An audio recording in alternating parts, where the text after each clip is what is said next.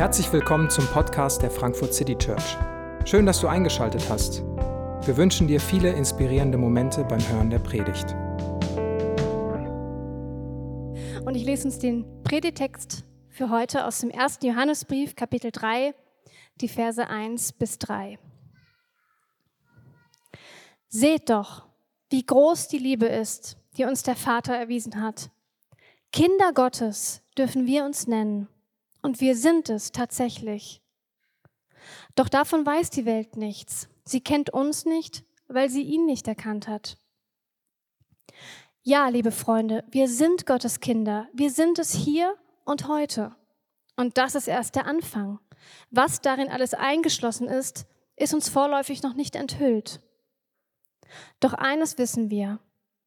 Wenn Jesus in seiner Herrlichkeit erscheint, werden wir ihm gleich sein.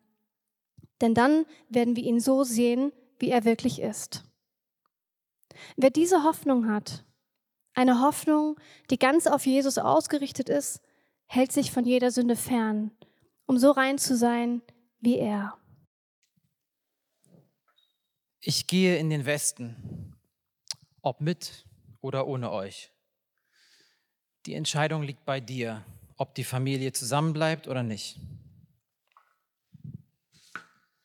Das hat er nicht wirklich gesagt.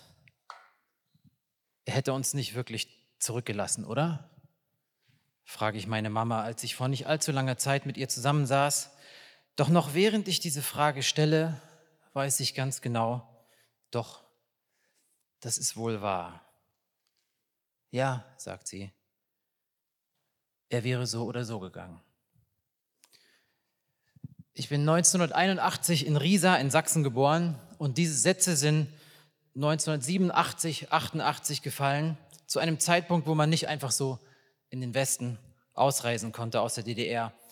Mein Vater als ungarischer Staatsbürger, der konnte das.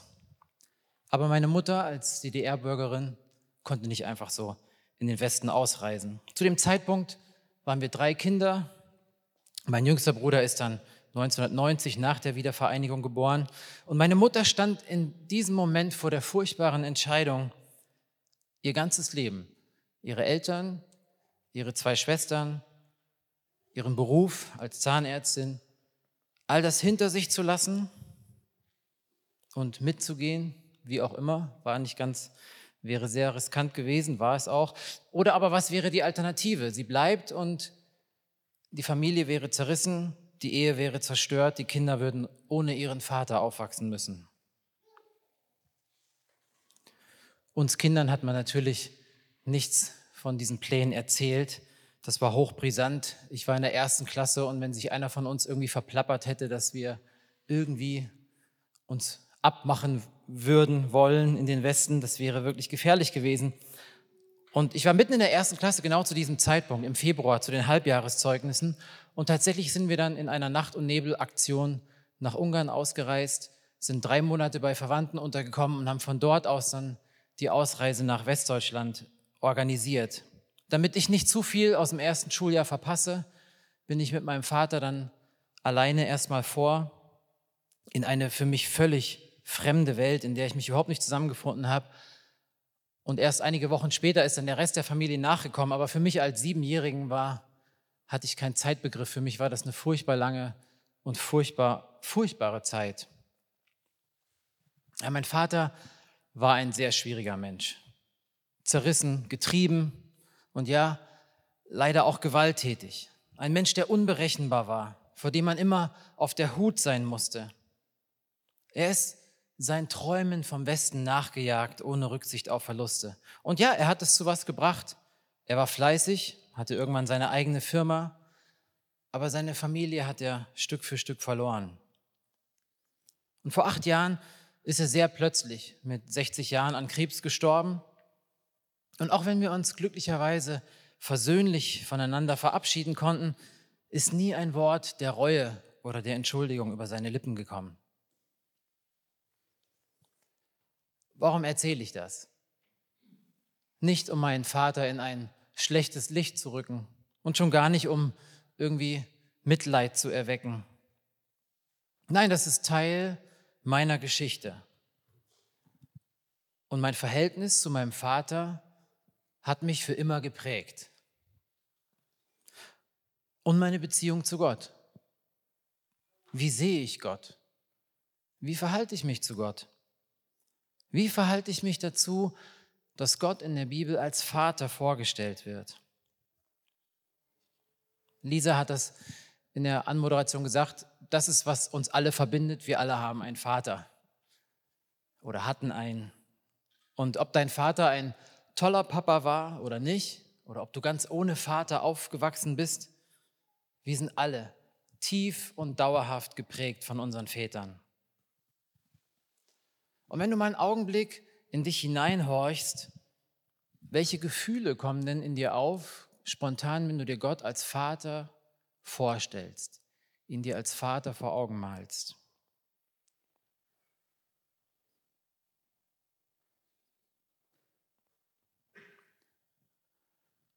Oder wenn du betest, wenn du spontan betest, zu welcher Person der Dreieinigkeit betest du spontan? Wie sprichst du Gott an? Allmächtiger Gott, Vater, Herr, Herr Jesus, Abba, Papa, himmlischer Vater, lieber Vater.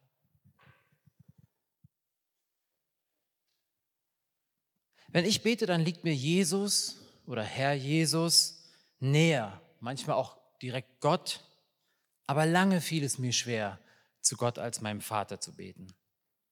Und ich weiß von vielen anderen, denen es ähnlich geht. In manchen theologischen Kreisen geht man in die Richtung, alles, was Gott mit Männlichkeit in Verbindung bringt oder mit Vatersein, möglichst ganz zu vermeiden. Eher geschlechtsneutral vom Ewigen, von der Quelle, von Heiligkeit zu sprechen. Aber trotz meiner Geschichte oder mit meiner Geschichte möchte ich heute dafür werben, dass du, egal welche Prägung du mitbringst, dass du an dem größten Schatz, Gott Vater nennen zu können, nicht vorbeigehst. Wenn wir uns das Leben von Jesus anschauen, dann sieht man wirklich schnell, Jesus hatte zu Gott von Anfang an ein ganz außergewöhnlich nahes Verhältnis. Es war von einer skandalösen Nähe geprägt. Entgegen allen damaligen Vorstellungen von Gottheiten hat er Vater gesagt. Und das war wirklich revolutionär. Das war neu. Die alten Philosophen, Aristoteles sprach vom unbewegten Beweger, vielleicht noch vom höchsten Guten, vom, von der unverursachten Ursache. Und die Juden im Alten Testament haben immerhin schon sehr viel wärmer von einem persönlichen Gott, von einem Bundesgott, vom Ab, von, Gott, von dem Gott Abrahams, Isaaks und Jakobs gesprochen, der sich Menschen oder eben dieses eine Volk Israel erwählt, heraushebt, liebt und sich so offenbart. Aber wie Jesus von Gott spricht, ist einzigartig mal ein paar kurze Schlaglichter aus seinem Leben. Mit zwölf Jahren büchst er aus der Pilgerschar äh, nach Jerusalem aus, äh, kehrt nicht mit der Sippe mit zurück und drei Tage lang suchen seine Eltern verzweifelt nach ihrem Teenagerjungen. Und als sie ihn endlich, gehen zurück nach Jerusalem, im Tempel finden, ruft Maria aus, Kind, wie konntest du uns das antun? Dein Vater und ich haben dich verzweifelt gesucht. Jesus erwiderte, warum habt ihr mich gesucht? Wusstet ihr nicht, dass ich im Haus meines Vaters sein muss? Doch sie verstanden nicht, was er damit meinte. Ich frage mich, was in Josef vorgegangen sein muss. Als die Jünger Jesus bitten, lehre uns doch beten, ja, dann, wie antwortet Jesus, er lehrt das Vaterunser, das berühmteste Gebicht, Vater unser geheiligt werde dein Name. Und einmal fragt ihn sein Jünger Philippus, Jesus, Herr, spricht er ihn an, zeig uns den Vater und dann ist genug. Ja, dann glauben wir dir, zeig uns den Vater. Und Jesus schüttelt den Kopf und sagt, so lange bin ich schon bei euch und du kennst mich immer noch nicht, Philippus? Wer mich gesehen hat, hat den Vater gesehen. Wie kannst du da sagen, zeig uns den Vater? Glaubst du nicht, dass ich im Vater bin und dass der Vater in mir ist? Was ich euch sage, das sage ich nicht aus mir selbst heraus. Der Vater, der in mir ist, handelt durch mich. Es ist alles sein Werk. Als sich Jesus taufen lässt von Johannes dem Täufer im Jordan, kommt diese Stimme, dies ist mein geliebter Sohn, an ihm habe ich Freude. Und schließlich, als Jesus im Garten Gethsemane mit der gesamten Finsternis und Gottverlassenheit ringt, die man sich überhaupt nur vorstellen kann, kniet er nieder und ruft aus, Vater, Vater, wenn du willst, dann lass diesen Kelch an mir vorübergehen, aber nicht mein Wille, sondern deiner geschehe. Eine solche Zuneigung, Liebe und Nähe und Freude aneinander, dieses unbedingte Vertrauen, das zwischen Vater und Sohn hier herrscht, das ist einzigartig. Und vielleicht kannst du bis hierhin mitgehen und sagen, ja, ja, das, das, das war so und das war eben was ganz Besonderes, was ganz Singuläres, diese Nähe zwischen Vater und Sohn. Jesus ist der Sohn Gottes, aber was hat das jetzt mit meiner Beziehung zu Gott zu tun? Und hier möchte ich dir mit Johannes in unserem Text gleich zurufen, alles, alles hat das mit deiner Beziehung zu Gott zu tun. Das ist das eigentliche skandalöse, hinreißende, nicht zu überbietende. Das ist das Zentrum des Evangeliums, der Höhepunkt von allem. Das ist die Zusammenfassung, die Zuspitzung der guten Nachricht des Evangeliums. Und das ist das, was das Christentum von allen anderen Religionen und Weltanschauungen völlig unterscheidet. Seht doch, wie groß die Liebe ist, die uns der Vater erwiesen hat. Kinder Gottes dürfen wir uns nennen. Und wir sind es tatsächlich. Ja, liebe Freunde, hier steht Geliebte. Er fängt an mit, wie groß ist die Liebe und macht weiter mit Geliebte. Wir sind Kinder Gottes. Wir sind es hier und heute. Das ist der Sinn und Zweck, warum Jesus überhaupt gekommen ist. Dafür hat er das Leben gelebt, das wir nicht leben konnten. Dafür ist er den Tod gestorben, den wir verdient hätten, damit wir das auch haben können, was er von Ewigkeit her hatte. Dieselbe Qualität der Beziehung. Kannst du dir das vorstellen? Du bist mein geliebter Sohn. Du bist meine geliebte Tochter. Das, was ich für Jesus, meinen Sohn, empfinde, das empfinde ich auch für dich.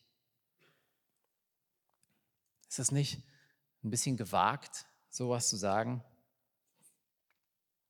Und ich habe schon gesagt, seit ich Kind war, war es mir näher und selbstverständlicher, zu Jesus als meinem Herrn und Erlöser zu beten. Ja, so hatte ich das gelernt. Jesus ist für meine Sünden gestorben und was mich von dem heiligen Gott trennt, hat er beseitigt. Und wenn ich an ihn glaube, dann wird mir vergeben. Dann werde ich freigesprochen. Und das stimmt.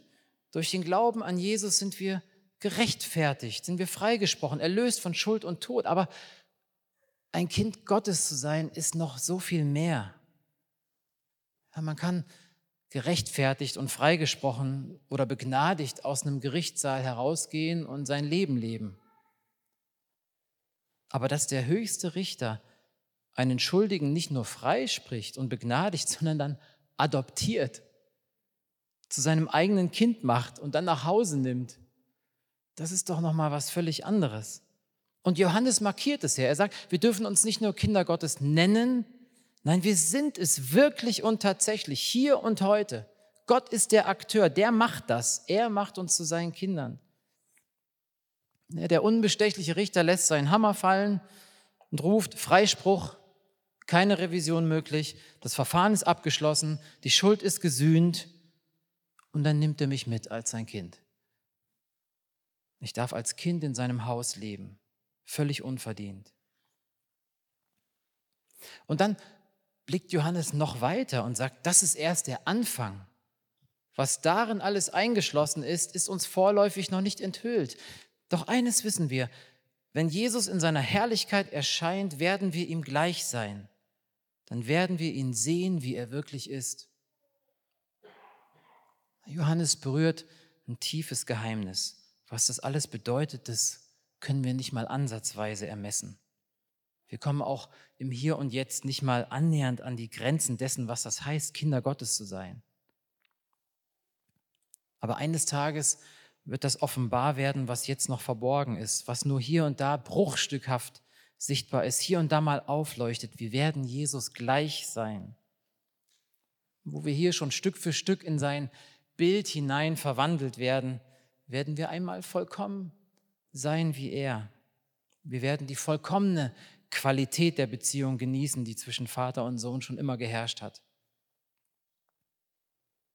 Das war von jeher der Wunsch des Vaters, dass wir dieselbe Qualität der Beziehung mit ihm haben können, die zwischen Vater und Sohn in Ewigkeit schon geherrscht hat, weil der Gott des Universums seine heißgeliebten Kinder nicht vergisst. Seht doch, wie groß die Liebe ist, die uns der Vater erwiesen hat. Kinder Gottes dürfen wir uns nennen und wir sind es tatsächlich.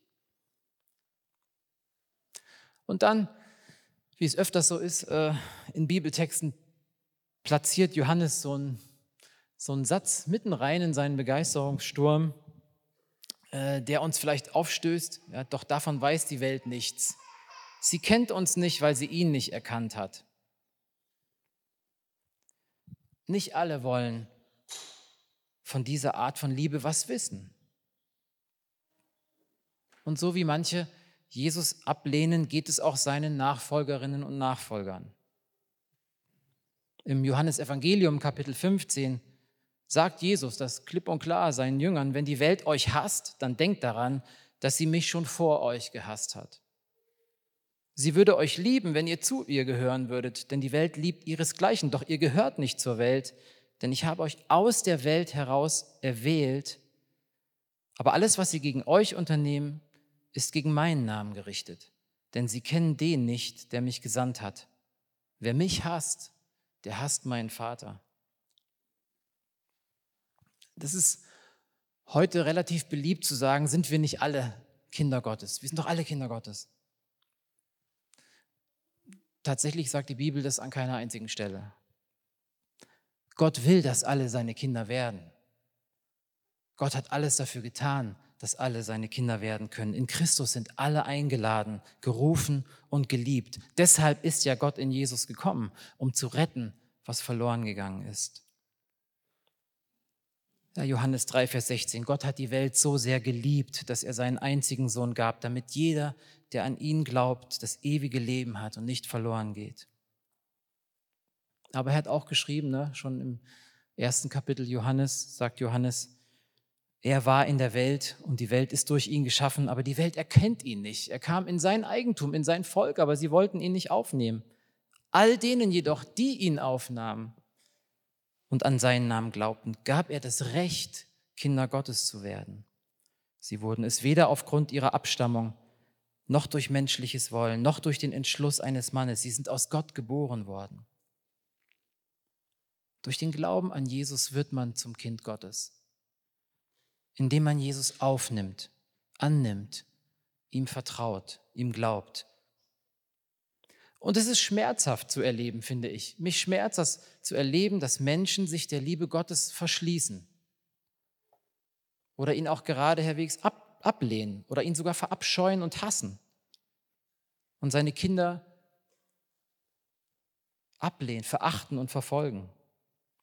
Ja, ich habe mich das gefragt. Ich habe es äh, geschrieben. Ich war vor zwei Wochen mal für, für eine Zeit bei Open Doors und habe dort geholfen, ähm, Gebetsfolgen äh, musikalisch zu untermalen. Und mir ist es neu bewusst geworden.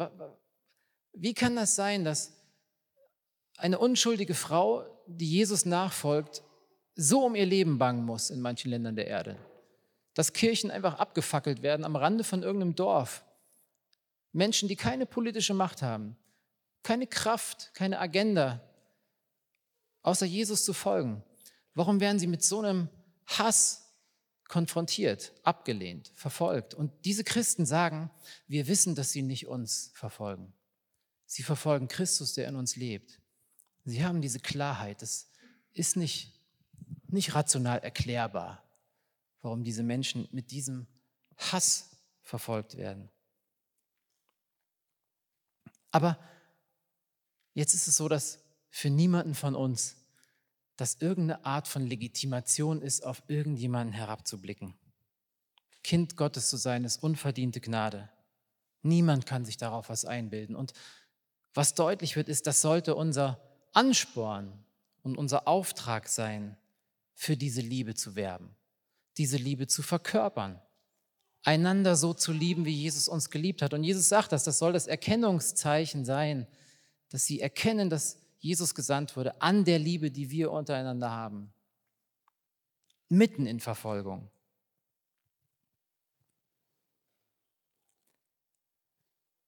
Und Johannes schließt diesen Absatz mit diesem Satz, wer diese Hoffnung hat, eine Hoffnung, die ganz auf Jesus ausgerichtet ist, hält sich von jeder Sünde fern, um so rein zu sein wie er. Kind Gottes zu sein hat gravierende Auswirkungen. Ja, ich habe gesagt, Gott nimmt uns mit zu sich nach Hause als seine Kinder, aber er nimmt unser Leben auch in Beschlag. Manche Dinge passen nicht mehr zum Leben eines Kindes des Vaters. Zum Beispiel eben Lieblosigkeit.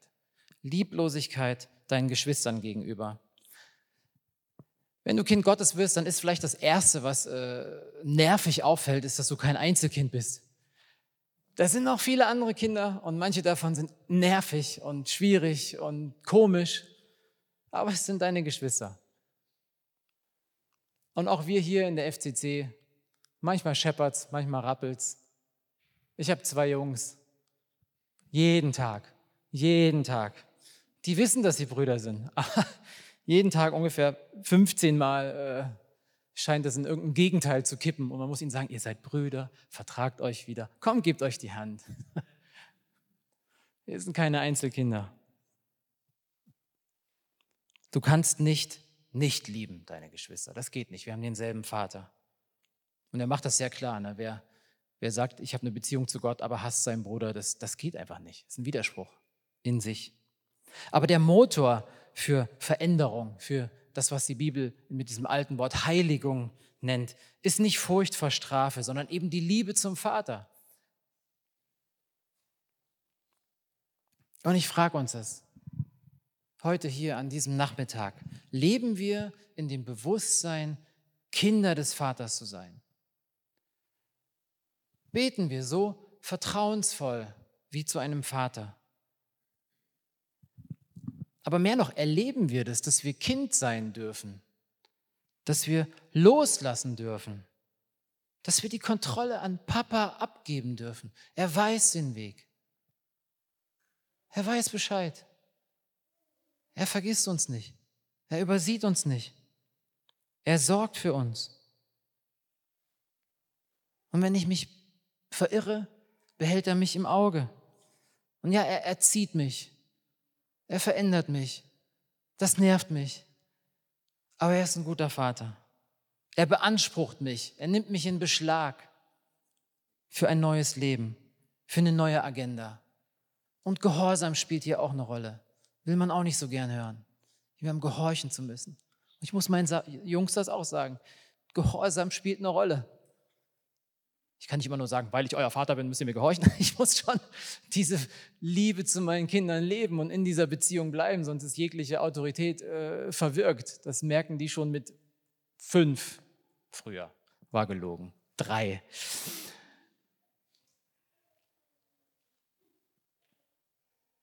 Kennzeichnet uns das in aller Unvollkommenheit, in aller Bruchstückhaftigkeit, dass wir keine Angst mehr haben müssen.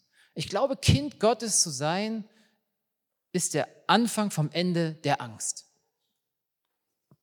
Es gibt keine Angst mehr vor Strafe. Warum sollte Gott uns bestrafen? Er erzieht uns. Ja, es fühlt sich manchmal an wie Strafe. Aber er bestraft nicht. Wir müssen nicht mehr Angst haben, so schmerzlich das ist, wenn wir einen geliebten Menschen verlieren. Weil wir verlieren ihn nicht. Gott kommt dieser Mensch nicht abhanden. Es ist so ein Trost, wenn wir Menschen verlieren. Gott verliert diesen Menschen nicht. Wir brauchen keine Angst mehr haben vor dem Urteil anderer. Wenn das stimmt, dass Gott zu dir sagt, du bist meine geliebte Tochter, an dir habe ich wohlgefallen, was soll mich das Urteil anderer Menschen noch in der Tiefe wirklich irritieren, schmerzen? Manchmal hat man auch Angst am meisten vor sich selber. Kennt ihr das?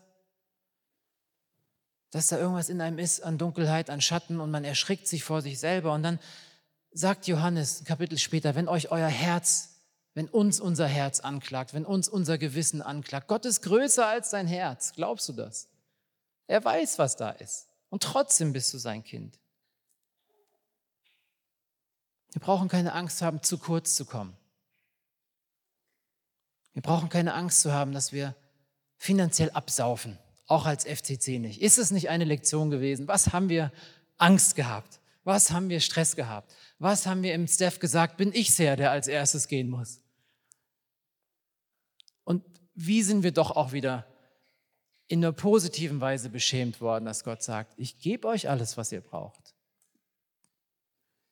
Ich habe euch im Blick. Glauben wir das als FCC? Es ist nicht dein Geld, es ist nicht mein Geld, was uns am Leben hält. Wenn Gott diese Kirche will, dann wird diese Kirche weiter existieren. Und wenn ich gucke, wo wir hier sitzen und was im letzten Jahr passiert ist, dann komme ich aus dem Staunen nicht mehr raus. Gott ist ein guter Vater. Ist unser Leben von Freude geprägt, Kinder des Vaters zu sein, von Nähe und von Ehrfurcht, von Liebe zu den Geschwistern und auch von dem Bedürfnis, diese Botschaft weiterzutragen, dafür zu werben. Das alles ist noch nicht offenbar. Ich glaube, Johannes weiß das sehr wohl und sagt, das ist da, aber es ist eben noch nicht ganz da. Und natürlich haben wir Angst. Und natürlich tut es weh, Menschen zu verlieren. Und natürlich kränkt uns das Urteil anderer Menschen. Aber es ist schon da, unumkehrbar.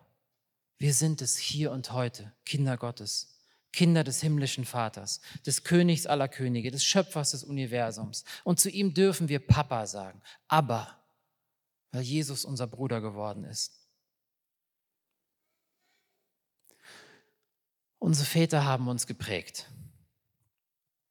Und gute Väter haben uns vielleicht einen kleinen Vorgeschmack davon gegeben, was wir bei unserem himmlischen Vater haben können.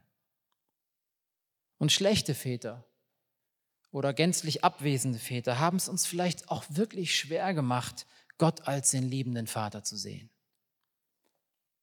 Aber das sollte uns doch gerade nicht von der Liebe unseres himmlischen Vaters wegtreiben. Im Gegenteil, unser Schmerz, der legitim ist und die Trauer, die berechtigt ist, die soll doch unsere Sehnsucht umso mehr wecken, in die Arme des Vaters zu laufen. Auch jetzt. Auch jetzt gleich wieder, wenn wir zusammen das Abendmahl feiern.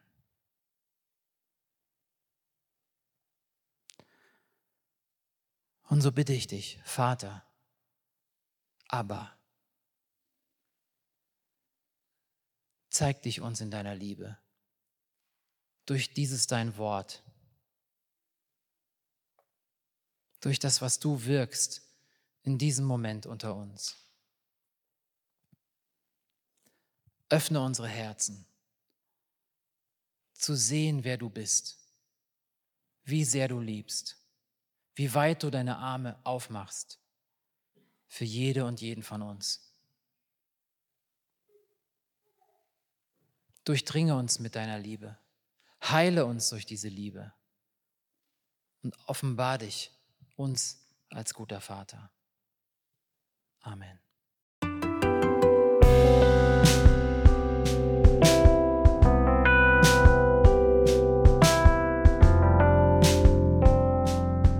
Wir hoffen, die Predigt hat dich inspiriert. Wenn du uns kennenlernen möchtest, dann schau einfach mal auf unsere Homepage www.frankfurtcitychurch.de oder besuch uns in unseren Gottesdiensten. Bis dann!